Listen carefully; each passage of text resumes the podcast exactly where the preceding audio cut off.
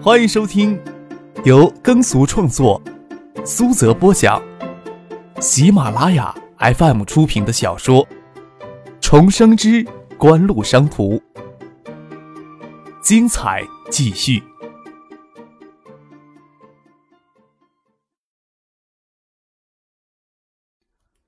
第四百八十集。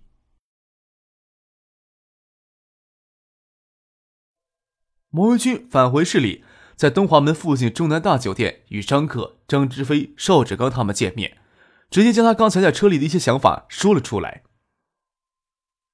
这个开发计划可不可以是由高新区提出来，由区里邀请世纪锦湖与其他省内的房地产企业做具体的方案来竞争啊？啊，这么做再好不过了。张克点点头，就算由世纪锦湖来提出计划。不管是不是形式上的需要，最终还是需要走一些竞争的程序。王维军愿意出面由高新区提出整体开发计划，就避免矛头集中到锦湖头上来。邵志刚他们做出的方案，要是在种种优势下不能胜出，这个方案不做也罢。邵志刚起初还有些犹豫，不过张克都开口答应王维军，也就没有说什么了。那行，我赶紧跟罗书记联系，你们这时候呀，就当什么都不知道。王维军拿出电话，也没有避开张克他们，直接跟罗军通通电话。罗军在电话那头犹豫了一会儿，也觉得这样的阻力会小一些。所谓阻力小，是锦湖受到的阻力会小一些。但是王维军出面让高清溪提出整体开发计划，就会承担额外的压力，会受到质疑。这些压力本应该是锦湖与世纪锦湖要承担的。邵志刚这时候想明白过来了，王维军做这个决定时，主动跳出来给他们冲锋见胜。大概是想将他的仕途与锦湖的未来紧密的联系在一块儿。他看了张克一眼，不确定张克是不是知道王维军的心思。张克脸上没有什么特别的表情，不过等王维军与罗军通过电话之后，却投桃报李的对王维军说道：“要是世纪锦湖的方案最终胜出的话，绝对不会让你失望的。”王维军哈哈一笑，说道：“ 怎么可能对你没信心呢？”他也不说对世纪锦湖有没有信心，张克也笑着说：“信心呀，要相互给才行。”姚文胜很快就赶了过来，还特意将朱小军捎上。张克额外通知了叶宪兵一起过来吃饭。朱小军也是跟在姚文胜之后，才逐渐知道锦湖藏在迷雾之下的真貌，还能想起三年前在东大初次与张克见许思的情形，想起来就好笑。就算现在。那些不知水底的人还将当个当初出身富贵的纨绔子弟。朱小军进来，张克坐在座椅上，回头拉过他的手，让他自己找座位坐。我记得小朱也是东大的高材生吧？王文军不确定问了一声，拉过他的手，让他坐到自己身边。朱小军与张克相处时，还能做到宠辱不惊。毕竟张克跟他们在一起时，言行举止都比较随和，也没有到年龄上的隔阂。王文军这一拉手，就让他有些心花怒放了。王文军是市委常委、高新区党工委书记、主任，对朱小军来说，王文军就是大 boss。不过他也聪明，也不会在姚文胜面前表现过头。毕竟姚文胜是他的直接领导，他清楚为什么王文军、姚文胜会对他刮目相看。酣畅淋漓的痛饮之后，大家都带着七八分的醉意离开。张可还是跟小叔邵志刚他们乘一部车离开。叶宪兵没有事儿，一起到他们车里，让司机开着那辆大皇冠跟在后面。虽然都有几分醉意，头脑却是清楚的。邵志刚将他的说法说了出来：“王文军这次呀，愿意帮我们冲锋陷阵，大概是想将他的仕途与锦湖的未来更紧密的联系在一块儿吧。”哼，张克搓了搓脸颊，说道：“锦湖与他呀。”面临同一个困境，罗军要是高升到其他地方去了，怎么？特别是跟萧明剑、胡宗庆矛盾比较深的情况下，王文勋在经营的根基也不深，总不能罗军一走他就跟着挪地方吧？这样对他的政治生涯害处太多。罗军呀，对锦湖总是利用的成分多些呀。叶剑兵坐在前排的副驾驶席上，回过头来问道。魏军啊，才能算是相互扶持吧？张克无奈的笑了笑，他现在都不清楚肖明剑对锦湖的成见有多深。罗军拿橡树园计划，拿数字长廊构想打压肖明建，想必肖明建心胸再开阔，都不可能对锦湖有太多的好感。还有胡宗庆与经典地产的林雪关系密切，十一锦湖承揽学府项改造工程，是从经典地产林雪嘴里虎口夺食，这些都是次要的。关键是锦湖与世界锦湖的某些做法，比如对员工高福利的待遇，在环境保护方面的严格自我约束。对拆迁户宽松的拆迁补偿等等，这都会受到同行业者的排斥。这并不是一个清者自清的世界。张克在学府巷下了车，在车里还有些醉意。下车后，给夜里的寒风一吹，酒就醒了一半。下车后，他直接走向了创域网吧。创域网吧正式营业有一个星期，大门换了五块玻璃，换上加厚的钢化玻璃，还给挤碎了一块。普通会员区从七点开始两小时的免费时间，七点钟总是让杜飞他们心惊胆颤。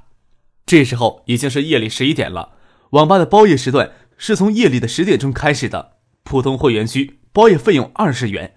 张克走进灯火通明的网吧，底层的普通会员区座无虚席，休闲咖啡厅还有一个对情侣模样的学生在喝饮料。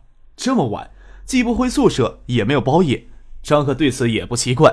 这时候去校内的合欢山走一趟，指不定有露宿的情侣呢。天寒地冰的，但是对于压抑许久、出于各种原因没有去招待所或者宾馆开房的男女学生来说，这并不是不可以克服的困难。杜飞在吧台里跟职业的两名工作人员说话，张赫走到吧台前坐下，听了一会儿，杜飞吩咐网吧管理上一些事情。杜飞见张克走过来，三言两语将要说的话吩咐完。就与张克上楼了去。蒙乐他们在重俱乐部工作室里上网，张克就直接在半透明玻璃玻璃的贵宾区域角落里打开两台电脑，让杜飞陪他玩一把帝国。杜飞不干。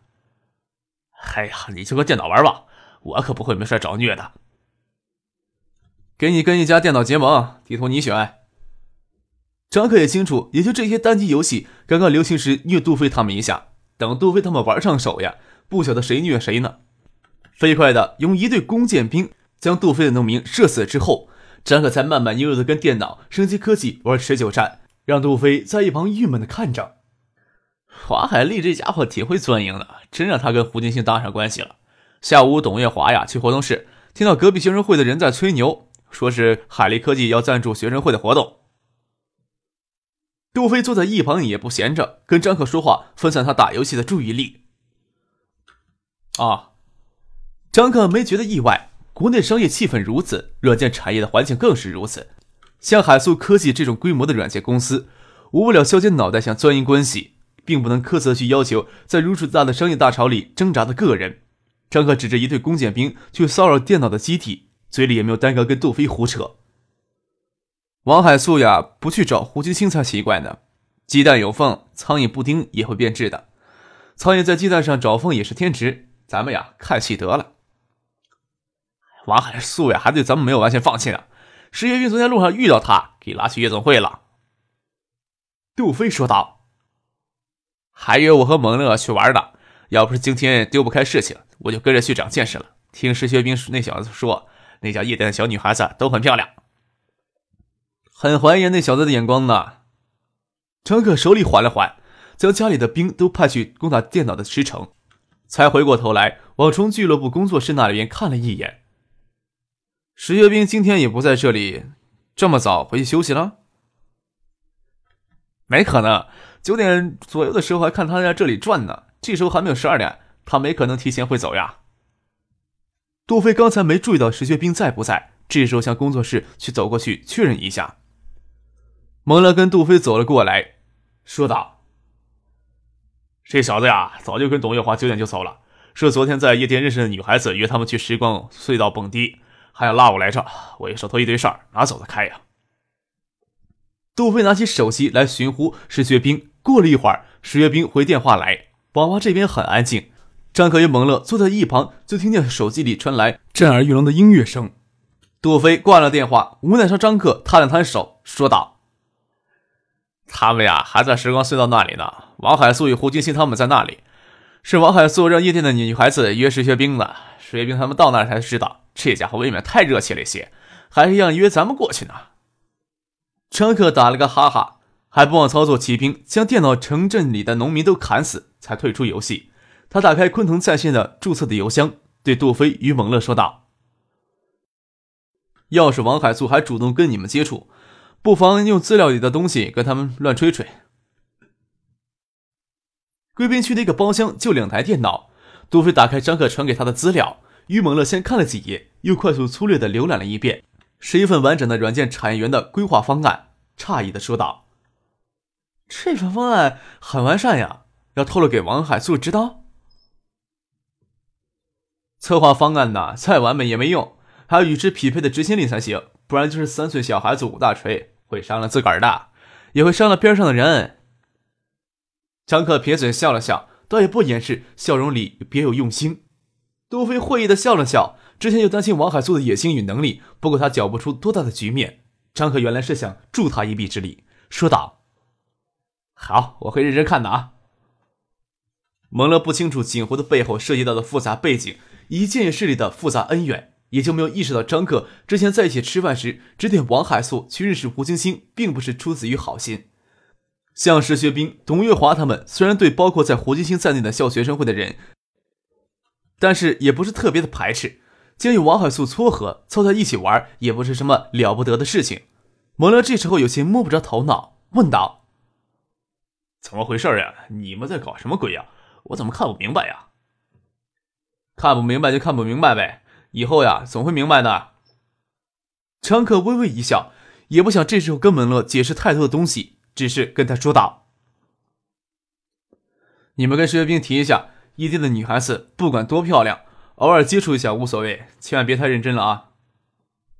男人总是容易被女孩子美丽的皮相所迷惑。石学兵这小子嘴里油腔滑调的，但是没有正式好好的谈过一回恋爱。”张克还是挺担心他的，不管王海素出于怎样的用心，他这么做多少有些不合适。他好歹也是东大博士毕业，在东大当过两年的讲师，没想到他与夜店的女孩子关系倒是挺熟。之前张克指点王海素去认识胡晶晶，还顺手推了一把，是福是祸都在王海素自己的掌握之中。这时候既然王海素飞蛾扑火，奋不顾身的扑过去，张克也不介意再推波助澜一把。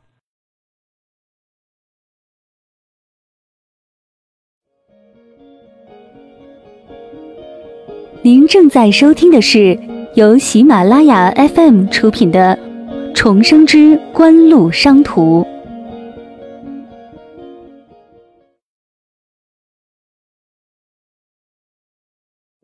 张克将邮件关掉，站起来跟蒙乐与杜飞说道：“请你们俩去喝一杯。这里的事情呀，不需要亲力亲为，学着放手给别人去做呀。”杜飞点点头，才说道。哎呀，才一星期呀，我们俩还得撑得住。不过，真正聘请正式的经理人来管理网吧的话，创业公司与纯俱乐部工作室也要跟网吧分开管理了。于猛乐回到经理室，将外套穿上，跟着张可去一九七八喝酒。孙启蒙微憋着眉头，他正在仔细的擦一只晶莹剔透的玻璃杯，秀丽的长发随意拿根鞋带随意的系着，马尾辫松松散散，两边的秀发垂下来，遮住小半张精致而迷人的脸庞。穷鼻微微皱着，他认真做什么事情的时候，他的鼻头总是微微的皱着。张克走到吧台前，他才注意到，威严的轻呼了一声，说道：“怎么是你？吓我一跳！”我来拿我的球鞋带儿。张克指了指孙启萌扎头发的鞋带，笑着说：“啊啊啊！下午赶着出门，找不到扎头发的皮筋儿，借你的鞋带用了一下。请你们喝酒啊！”孙启蒙将三只玻璃杯摆到吧台上。哎呦，你要永远这么温柔可亲，你的男人要多得多呀！我会稀罕。蒙乐笑着说：“你们等会儿什么时候回去啊？一起走。”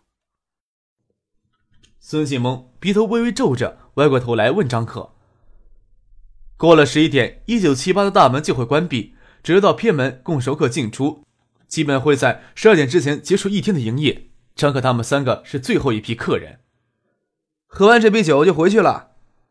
张可说道：“等你一块回去。”喝过了酒，杜飞、蒙乐先回网吧一趟。张可与孙庆萌先回公寓。青年公寓昨天上午家具什么都布置完毕，也是昨天下午才搬进来的。这时候月朗星稀，路灯明亮，人在路灯下的影子乍长乍短，乍前乍后。孙庆萌踩着张克的影子在走，一会儿离张克老远，一会儿贴了上来，一会儿跟在后面，一会儿走到前头，一个人玩的不亦乐乎。振聋发聩的音乐声充塞的每个角落。石学兵、董月华站在二楼靠近栏杆的座位上，看着楼下舞池里激情扭动的男女。黏在石学兵身边的一个女孩子，穿着黑色紧身衣，身材窈窕而修长，长发到肩下有十公分左右，红色的外套就搭在栏杆上。大厅的音乐声很嘈杂，女孩子与石学兵说话都相互凑到对方耳朵根说话，让的两人关系看上去非常亲密。王海素坐在靠后的位子吸烟，看着女孩子偶尔侧过来精致的脸庞。嘴角挂着淡淡的浅笑，这么一个女孩子，要不是在夜店里遇到，谁也不会相信她是出没夜店的女孩子。胡金星也在看石学斌身边的女孩子，不时拿那个女孩子跟身边的女孩子比较，稍稍有些失望。董月华很少出来玩，也比较腼腆。王海素要说介绍女孩子给他认识，他谢绝了。董月华觉得有些奇怪，王海素在东大读完博士之后留校任教两年，又自己出去创办公司。怎么跟这些夜店女孩子这么熟悉啊？想是这么想，不过心里啊还是很羡慕有这么漂亮的女孩子与石学兵亲密。那女孩子拉石学兵下楼去舞池跳舞，董月华便离开栏杆，坐到王海素与胡金星之间。王海素奇怪地问胡金星：“你们怎么跟杜飞、张可他们不认识呀？上回张可在韩国餐厅动手打了那两个韩国人，听说还是你叔叔胡市长亲自到马连派出所解决这事儿的。”像张克、杜飞明面上的身份，王海素他去打听自然不难。一个是新吴常务副市长张之行的儿子，一个是海州组织部部长杜小山的儿子。听到张克的名字，胡金星就禁不住想皱眉头。他还是从学生会其他学生干部那里知道张克的家世，谁家有谁在政府里当官或者开公司的，学生会的消息都比较灵通。说到底，还只是看着陈飞勇整天与那家伙黏在一块儿不顺眼而已。还真不想到叔叔会有谁出面帮他擦屁股，也没想到叔叔提起到学校有两个人，又不在同一个系，又不是同一个年级，几乎没什么交集。不过新屋那个破地方的副市长而已，谁都晓得新屋与县野的差距有多大。旋转的霓虹灯扫过英语的脸庞，胡金星拿着啤酒瓶，没有回应王海素的话。王海素晓得提起张克，让胡金星心里不大高兴，搞不清楚这两人有什么恩怨，怂恿胡金星身边的女孩子拉着胡金星去跳舞。拉着没有女孩子的陪的董月华去二楼室外阳台上吸烟。张可、杜飞他们平时不跟你们谈家里事儿啊。王海素递了一支烟给董月华，换做平时他也不会搭理这叛大的屁孩子，有这闲工夫，还不如多去艺校门口多搭几个年幼漂亮的女孩子。他们呀，平时蛮都低调的。董月华对王海素没有什么警惕心。张克爸爸是新吴副市长，杜飞他爸爸是海州市组织部的部长，还是刚刚听王海素嘴里知道的，也没有想到其他地方去，也没有谁会特意去问。不过有些事情呀，也看得出来，张家亲戚在世纪锦湖做高层，总之啊，不简单就是了。建业市里多半将世纪锦湖与锦湖看成一体，将世纪锦湖地产集团董事长张之飞与新屋常务副市长张之行是堂兄弟，也就是张克的堂叔。这些消息，只要用心去挖掘的话，倒也不是打听不到。就是因为打听到这些消息，才觉得这两人更有用处。几个大学生竟然能从橡树园拉到一千万的融资。王海素侧头看着极远处的路灯，朝远处吐了一个烟圈，冷笑了两下，心想：官商勾结而已，只不过做法更隐蔽一些。有钱赚，他们还不做？看着楼下路灯有里个乞丐向经过的行人请起，王海素将手里半截烟头朝乞丐弹过去。也不看弹没弹着，拉着董月华就往迪厅里走去。